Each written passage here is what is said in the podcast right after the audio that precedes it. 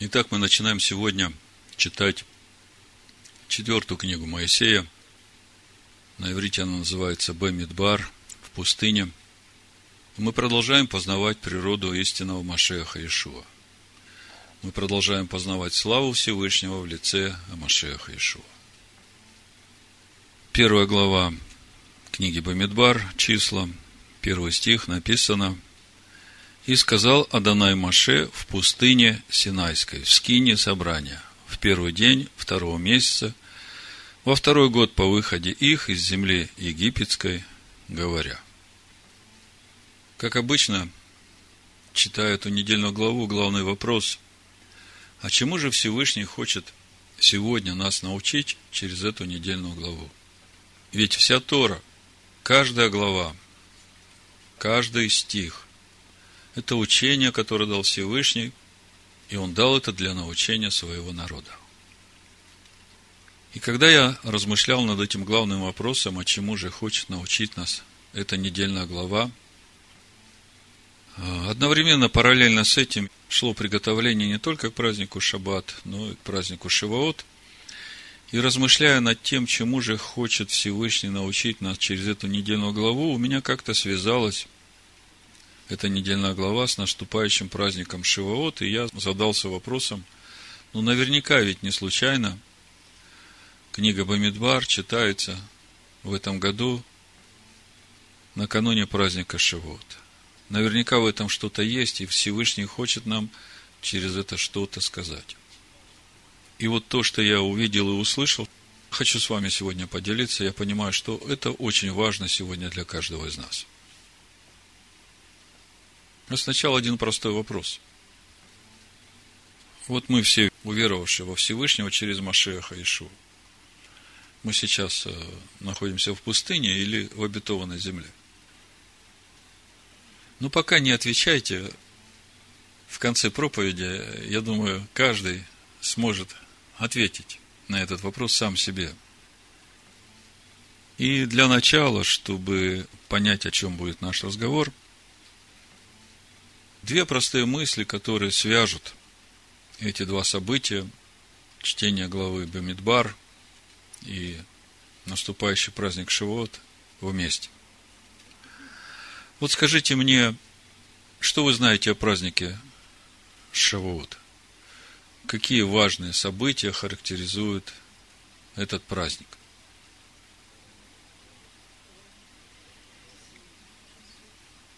Ну, э, мы знаем, что семь недель спустя, после выхода из Египта, народ приходит к горе Харив, и Всевышний на 50-й день спускается на гору, открывается слава Всевышнего, свет Всевышнего, и Всевышний объявляет свой завет. По сути, это величайшее событие существования этого мира – Всевышний раскрылся такому большому количеству людей. Одновременно, в один раз, и все увидели славу Всевышнего. В книге Второзакония, 4 главе, об этом событии написано так. «Итак, Израиль, с первого стиха читаю, слушай постановления и законы, которые я научаю вас исполнять, дабы вы были живы и пошли и наследовали ту землю, которую Адонай, всесильный отцов ваших, дает вам. Не прибавляйте к тому, что я заповедую вам, и не убавляйте от того. Соблюдайте заповеди Адоная Всевышнего вашего, которые я вам заповедую. Глаза ваши видели все, что сделал Адонай с Валфигором, всякого человека, последовавшего Валфигору, истребил Адонай, всесильный твой, из среды тебя – а вы, прилепившись к Адонаю всесильному вашему, живы все до ныне. Вот я научил вас постановлениям и законам, как повелел мне Адонай всесильный мой, дабы вы так поступали в той земле, в которую вы вступаете, чтобы овладеть ею. И так храните и исполняйте их, ибо в этом мудрость ваша и разум ваш пред глазами народов, которые, услышав о всех сих постановлениях, скажут – только этот великий народ есть народ мудрый и разумный. Ибо есть ли какой великий народ, которому боги его были бы столь близки, как близок к нам, Адонай Всесильный наш, когда не призовем его? И если какой великий народ, у которого были бы такие справедливые постановления и законы, как весь закон сей, который я предлагаю вам сегодня. Только берегись и тщательно храни душу твою, чтобы тебе не забыть тех дел, которые видели глаза твои, и чтобы они не выходили из сердца твоего во все дни жизни твоей. И поведай о них сынам твоим и сынам сынов твоих, о том дне, когда ты стоял перед Адонаем всесильным твоим на Хареве, и когда Адонай сказал мне, собери ко мне народ, и я возвещу им слова мои, из которых они научатся бояться меня во все дни жизни своей на земле и научат сыновей своих. Вы приблизились и стали под горою, а гора горела огнем до самых небес, и была тьма, облако и мрак. И говорил Адонай к вам из среды огня, глаз слов его вы слышали, но образа не видели, а только глаз. И объявил он вам завет свой, который повелел вам исполнять десятисловие, и написал его на двух каменных скрижалях, и повелел мне Адонай в то время научить вас постановлениям и законам, дабы вы исполняли их в той земле, в которую вы входите, чтобы овладеть ею. Спустя примерно полторы тысячи лет, в этот же самый день, также спустя семь недель после воскресения Ишуа Машеха, на 50-й день произошло излияние Духа Всевышнего на всех уверовавших в то, что Иешуа есть Машех, который умер за грехи своего народа. И об этом мы читаем в книге Деяний, второй главе. Я буду читать с 14 стиха. Вы знаете, как это все было. Петр же, став с одиннадцати, возвысил голос свой и возгласил им, «Мужи иудейские и все живущие в Иерусалиме, сие да будет вам известно, и внимайте словам моим. Они не пьяны, как вы думаете, ибо теперь третий час дня, но это есть предреченное пророком Иаилем. То есть Петр говорит, сейчас только 9 часов утра по нашему времени. Вы не думаете, что они пьяны, но это есть э, предреченное пророком Аилем. И мы читаем в начале, как Дух Всевышнего сошел на учеников и коснулся их как бы огненными языками. А что же предрек пророк Иаиль, мы смотрим во второй главе Иаиля с 28 стиха. «И будет после того, и залью от духа моего на всякую плоть, и будут пророчествовать сыны ваши и дочери ваши, старцам вашим будут сниться сны, и юноши ваши будут видеть видения, а также на рабов и на рабынь в те дни и залью от духа моего. И покажу знамения на небе и на земле, кровь и огонь и столпы дыма. Солнце превратится во тьму, и луна в кровь, прежде нежели наступит день Аданая, великий и страшный. И будет – всякий, кто призовет имя Аданая, спасется.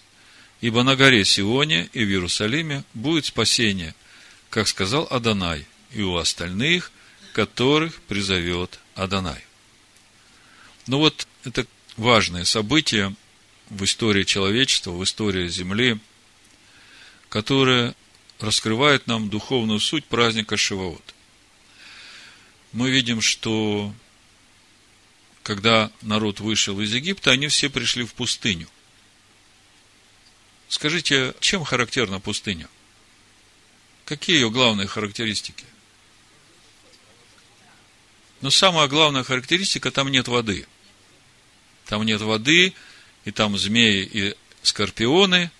И если мы смотрим Писание Нового Завета, когда Ишуа говорит, что нечистый дух, когда выходит из человека, он идет в безводные места, в безлюдные безводные места, то есть пустыню.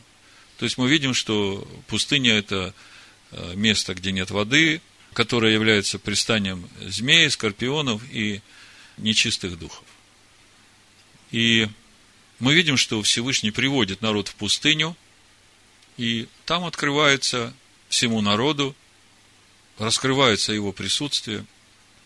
И это был тот момент, когда в принципе, народ мог бы принять вот эту жизнь, которая излилась, чтобы каждому, будучи водимым Духом Всевышнего, идти через эту пустыню и возрастать в полноту возраста Машеха. Но народ подошел и сказал, вот этот огонь, э, мы боимся его.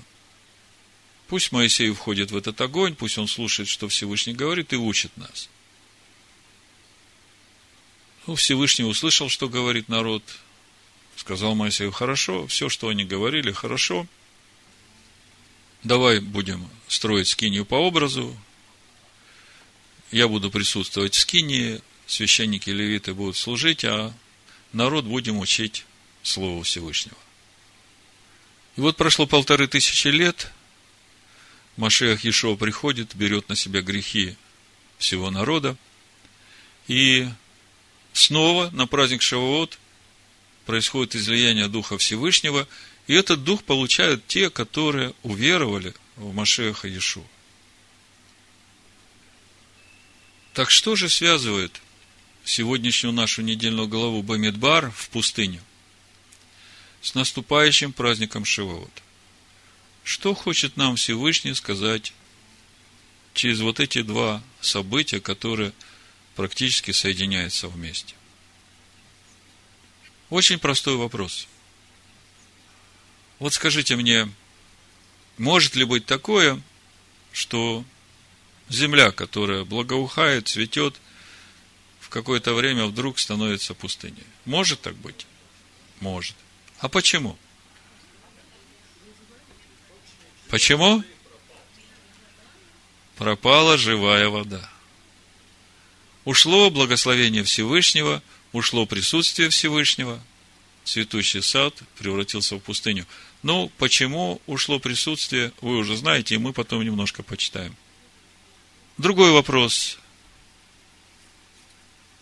А может ли быть так, что вот пустыня, перед глазами пустыня, и вдруг она превращается вся в цветущий сад?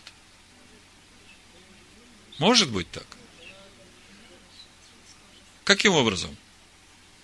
Когда в пустыне раскрывается присутствие Всевышнего, там сразу есть и живая вода, и когда есть вода живая, все расцветает. Это очень важно нам сегодня увидеть и понять, и через это ответить на тот вопрос, который я задал в начале. А вот мы, уверовавшие в Машеях Ишу, мы сейчас э, в пустыне или в благословенной земле, в цветущем саду? Значит, давайте почитаем несколько мест Писания и увидим подтверждение тому, как связаны праздник Шивоот, излияние Духа, с пустыней. Вы знаете, это еще очень важно нам увидеть и понять, потому что когда мы будем заканчивать читать книгу Дворим, мы там увидим, что Всевышний заповедует народу через Маше – что когда они войдут в обетованную землю, то они должны произнести благословение и проклятие между двух гор, Гризим и Эйваль. Вот с этим как бы все понятно. И мы смотрим, гора Гризим, она цветущий сад. А гора Эйваль, она пустыня. Голая, пустынная местность. И лично меня все время интересовал один простой вопрос. Я думаю, что вас тоже. Почему Всевышний заповедует народу через Маше поставить большие камни со всем законом Всевышнего, начертанными на этих камнях, на этой горе Эйваль, которая пустыня, и жертвенник поставить там же, на этой пустынной земле. И есть, и пить, и радоваться, и веселиться на этой горе, которая вообще никакой жизни не имеет. Пустыня.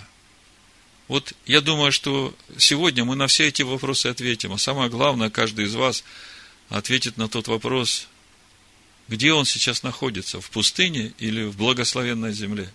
И что ему не хватает, чтобы эта пустыня превратилась в благословенный сад. Начнем с книги Дворим, 8 главы, чтобы увидеть, что на самом деле представляет из себя пустыня. Мы короткую характеристику уже дали этой пустыне.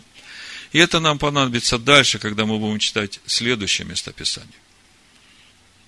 Дворим, 8 глава, 10 стих, это наставление, которое дает Маше, народу, который уже прошел пустыню и стоит на входе в обетованную землю.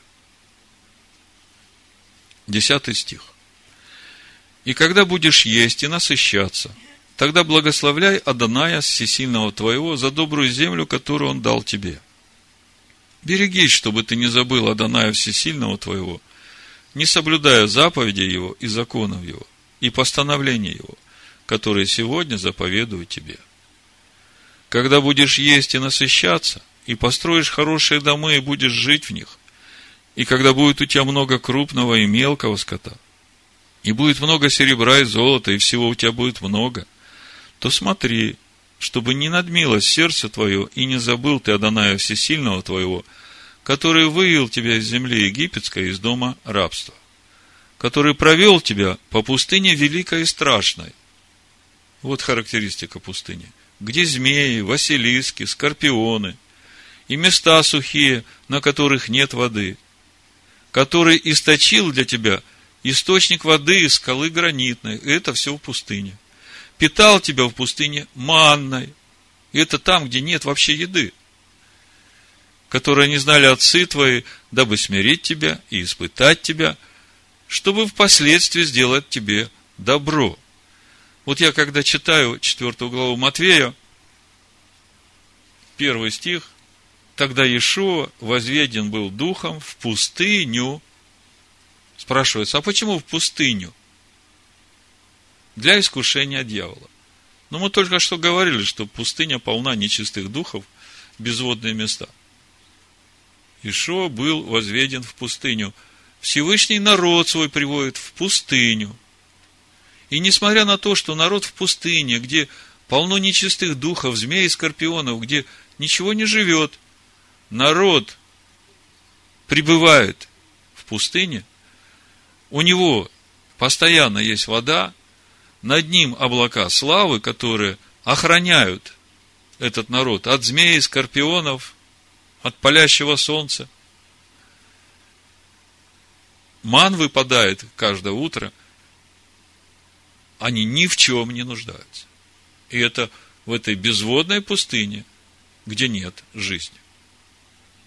Питал тебя в пустыне манной, которые не знали отцы твои – дабы смирить тебя и испытать тебя, чтобы впоследствии сделать тебе добро.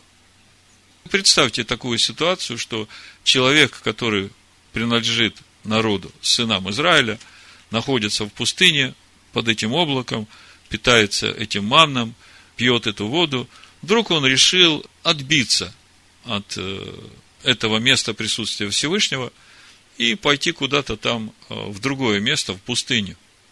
Скажите, что с ним будет? Как только он выйдет за пределы облаков славы, все, змеи, скорпионы, нечистые духи, все обрушится на него, от него ничего не останется. Значит, дабы смирить тебя и испытать тебя, и это в пустыне, чтобы впоследствии сделать тебе добро, и чтобы ты не сказал в сердце твоем, моя сила и крепость руки моей приобрели мне богатство сие. Но чтобы помнил Адоная Всесильного твоего, ибо Он дает тебе силу приобретать богатство, дабы исполнить, как ныне, завет свой, который Он клятвой утвердил отцам твоим. Если же ты забудешь Адоная Всесильного твоего, и пойдешь вслед богов других, и будешь служить им и поклоняться им, то свидетельствую вам сегодня – что вы погибнете. Как народы, которые Адана истребляет от лица вашего, так погибнете и вы за то, что не послушаете гласа Аданая Всесильного вашего. Ну вот, пока все хорошо, народ прошел пустыню, получил последнее наставление и входит в обетованную землю. Цветущий сад, земля текущая молоком и медом. Читаем дальше пророка Иеремию, вторую главу. С первого стиха буду читать. «И было слово Даная ко мне. Иди и возгласи в уши чере Иерусалима. Так говорит Адонай. Я вспоминаю о дружестве юности твоей, о любви твоей, когда ты была невестою, когда последовала за мною в пустыню, в землю не засеянную. Последовала в пустыню туда, где вообще нет жизни. И это только потому, что первая любовь, она настолько сильна, в ней столько веры и доверия Всевышнему, что она ни в чем не сомневалась и не боялась, что она погибнет в этой пустыне. Израиль был святыней Аданая, начатком плодов его. Все, поедавшие его, были осуждаемы. Бедствие постигало их, говорит Адонай. Четвертый стих. Выслушайте слово Аданая, дома Яковлев, и все роды дома Израилева. Так, говорит Адонай, какую неправду нашли во мне отцы ваши, что удалились от меня и пошли за суетою и осуетились. И не сказали, где Адонай, который вывел нас из земли египетской, вел нас по пустыне, по земле пустой и необитаемой, по земле сухой, по земле тени смертной, по которой никто не ходил и где не обитал человек. Опять мы видим эту характеристику пустыни. И ввел нас в землю плодоносную, чтобы вы питались плодами ее и добром ее – прошли пустыню и вошли в обетованную землю, плодоносную землю, которая течет молоком и медом. А вы вошли и осквернили землю мою. И достояние мое сделали мерзостью. Священники не говорили, где Адонай. И учителя закона не знали меня. И пастыри отпали от меня. И пророки пророчествовали во имя Ваала и ходили во след тех, которые не помогают. Поэтому я еще буду судиться с вами, говорит Адонай, и с сыновьями сыновей ваших буду судиться. Ибо пойдите на острова Хитимские и посмотрите, и пошлите в Кидар, и разведайте прилежно, и рассмотрите, было ли там что-нибудь подобное сему. Переменил ли какой народ богов своих, хотя они и не боги. А мой народ променял славу свою на то, что не помогает. Подивитесь всему небеса и содрогнитесь и ужаснитесь, говорит Адонай. Ну, тут, в общем-то, и комментировать нечего, все понятно. Суета увела народ от Всевышнего, священники, пророки, пастыри перестали учить правильно о Всевышнем, и в итоге весь народ вышел за эти облака славы, которые их защищали. Поменяли славу свою на то, что не помогает. И дальше у пророка Исаия в 32 главе мы читаем, что из-за всего этого вот эта цветущая земля становится пустыней. Ну, чтобы сократить я буду читать с 13 стиха. Хотя, хорошо было бы читать с самого начала. Но мысль очень простая и понятна. Цветущая земля превращается в пустыню. 13 стих. На земле народа моего будут расти терны и волчцы, равно и на всех домах веселье в ликующем городе. Ибо чертоги будут оставлены, шумный город будет покинут, Офил и башня навсегда будут служить вместо пещер, убежищем диких ослов и пасущихся стад. Цветущая земля за беззаконие народа превращается в пустыню. 15 стих. «И это будет, доколе не изольется на нас дух свыше. И пустыня не сделается садом, а сад не будет считать лесом». Смотрите, когда изливается дух свыше, пустыня делается садом. Поэтому для того, чтобы пустыня превратилась в сад, нужно присутствие Духа Всевышнего. Тогда суд водворится в этой пустыне. Суд, справедливость водворится в этой пустыне. И правосудие будет пребывать на плодоносном поле. Видите, как все связано. Когда есть справедливый суд, тогда будет плодоносное поле. И делом правды, праведности будет шалом, и плодом правосудия спокойствие и безопасность вовеки.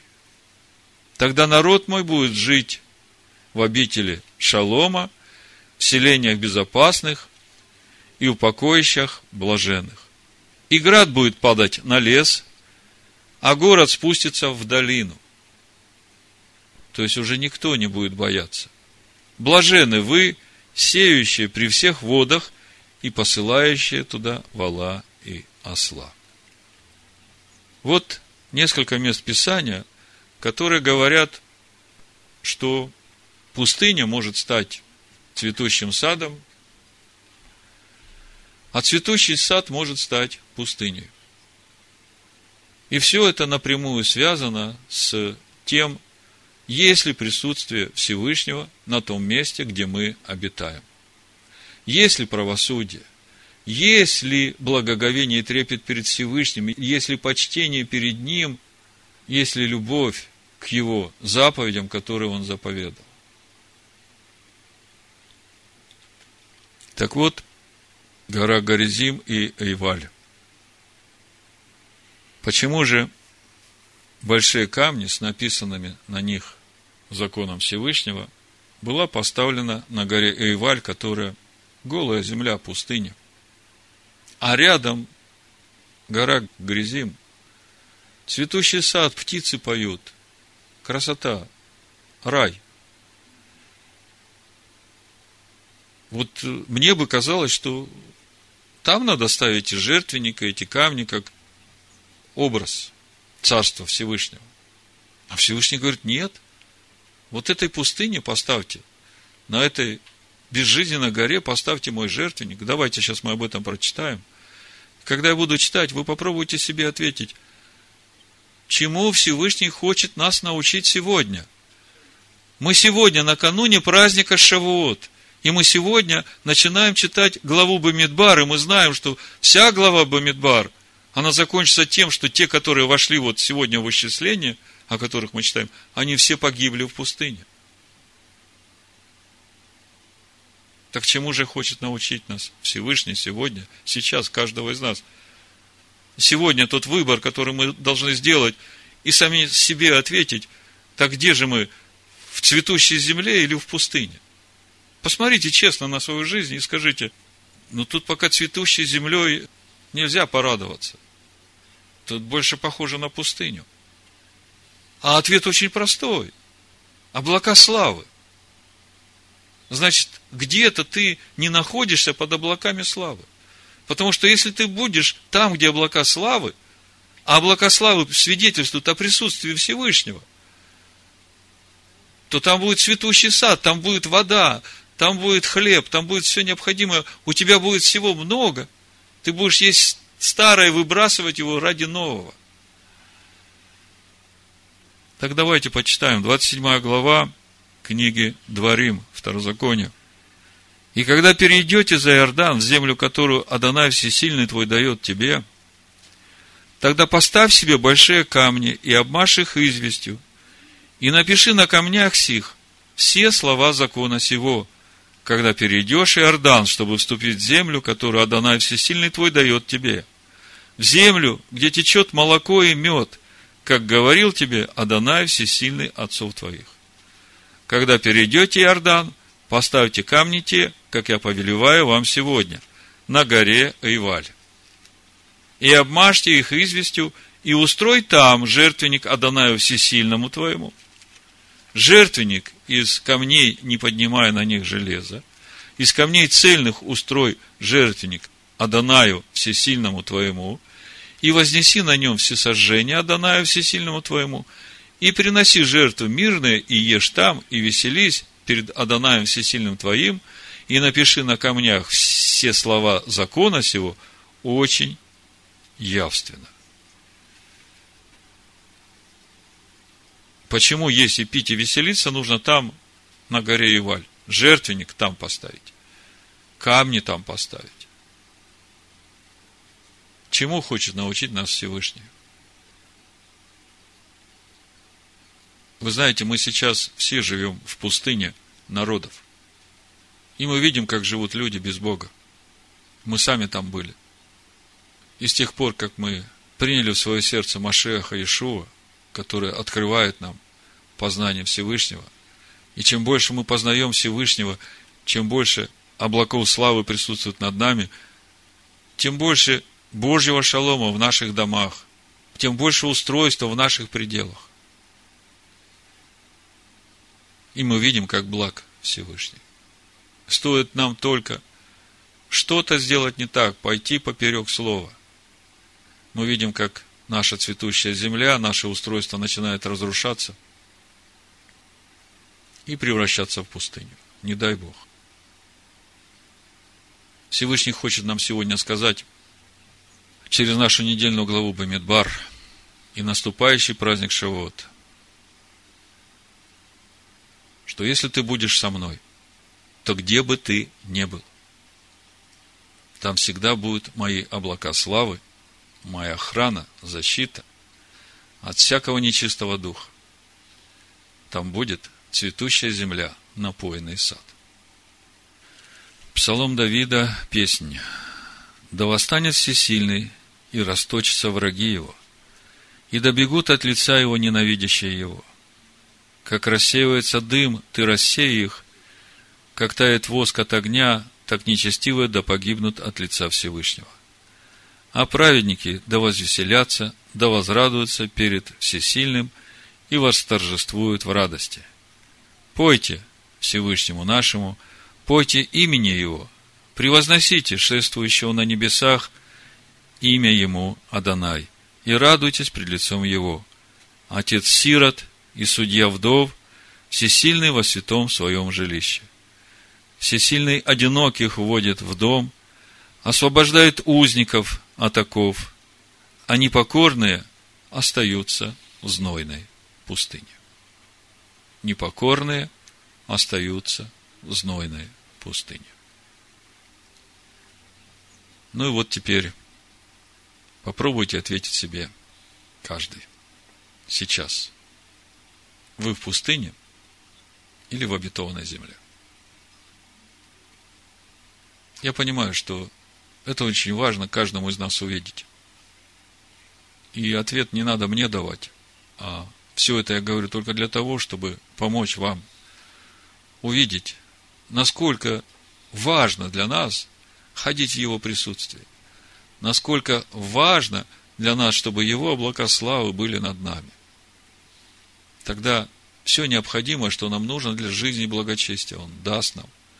И Он защитит нас от всякого зла. И ты не будешь ничего бояться. Он будет твоим мужеством.